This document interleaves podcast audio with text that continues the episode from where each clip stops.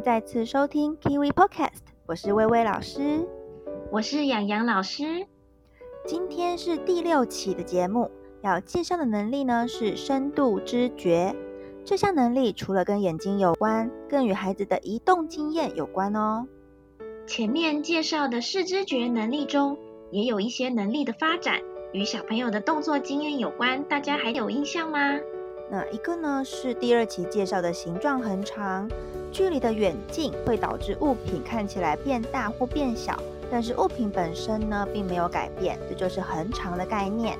另外第四期中介绍的主体背景和立体觉有关，所以孩子是否有跨越物品的经验，也会影响这项能力的发展哦。这两期的节目中都有更详细的说明，可以让大家更了解移动经验跟视知觉的相关性。那如果有任何问题，也可以留言给我们。接下来就让我们进到今天的主题吧。今天要讨论的是深度知觉。什么是深度知觉呢？深度知觉呢，让我们可以区辨物品跟自己之间的相对距离，或是物品跟物品之间的距离哦。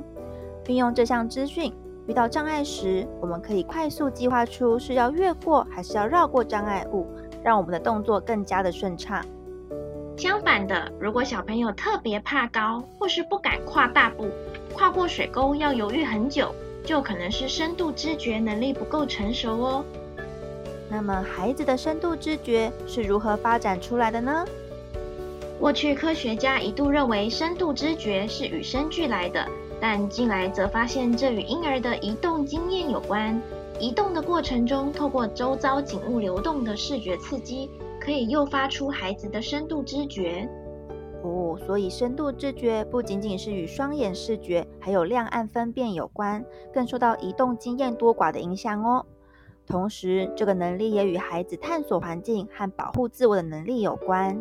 深度知觉察觉不佳的孩子，不知道危险。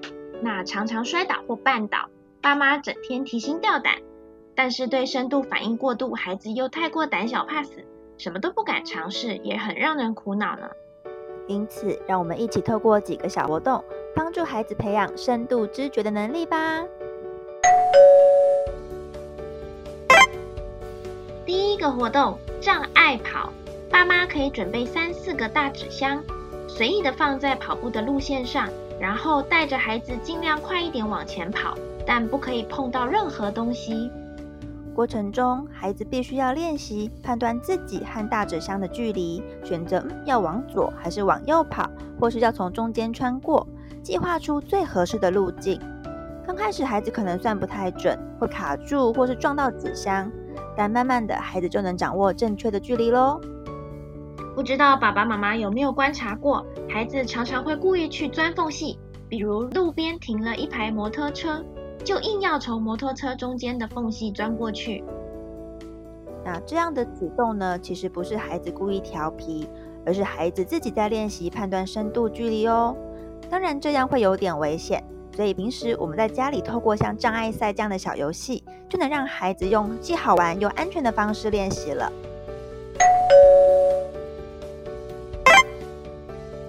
种活动则是跳格子，不知道爸爸妈妈小时候有没有玩过跳房子呢？我们以前常玩的游戏，其实往往就在帮自己增进能力哦。爸爸妈妈可以在地板上画跳格子，或是用巧拼垫拼装，带着孩子一起玩。有时候单脚跳，有时候双脚跳，有时候要一次跳过两个格子。这个游戏并不只是练习跳跃，更是距离判断的好游戏。孩子在跳跃的过程中，必须要分辨距离与力道，才可以准确地跳在格子里。孩子大约五岁的时候，走在路上看到地板上的瓷砖花纹，就会忍不住地跳来跳去。这个跟孩子钻缝隙的举动一样，不是孩子会顽皮，而是在做自我训练哦。由此可见啊，深度知觉的能力并不是坐着练习就会发展出来的，而是需要在跑跑跳跳、运用身体的过程中才能学会。最后一个游戏是带着孩子一起量长度。距离其实可以被量化的，当孩子对距离概念的认知越清晰，也就越不会高估或低估距离长度，可以准确掌握物品间的距离喽。而妈妈可以准备一个布尺，带着孩子多玩量长度的游戏，例如先量自己的身高、量玩具车的长度、量沙发的高度等等。也可以选定一样物品的长度当做参考点，比如说在布尺上做记号，再跟着孩子一起去量各种东西，比比看谁比较长，谁比较短。这样的游戏可以让孩子感到有趣，也能建立起长度与距离的基本概念。测量的概念在数学能力的发展过程中也很重要哦。如果孩子没有量东西的经验，到小二的数学课的时候就会比较吃力了。许多基本能力是在孩子成长过程中都息息相关的。多带着孩子尝试不同的活动，累积不同的经验，都是很有帮助的哦。深度知觉不是与生俱来，也不光只跟眼睛有关，而是从婴儿时期的移动经验中慢慢累积而来。当孩子年纪渐长，爬上爬下、跳来跳去的动作，也都是自我练习的一部分。过于安全的环境，反而会影响孩子的进步哦。今天的介绍到这边告一段落。如果有任何问题，都可以到奇威专注力中心的 Facebook 粉丝团留言或私讯给我们，也可以订阅 Kiwi Podcast，接收更多十字诀相关的资讯哦。那我们下次见，拜拜，拜拜。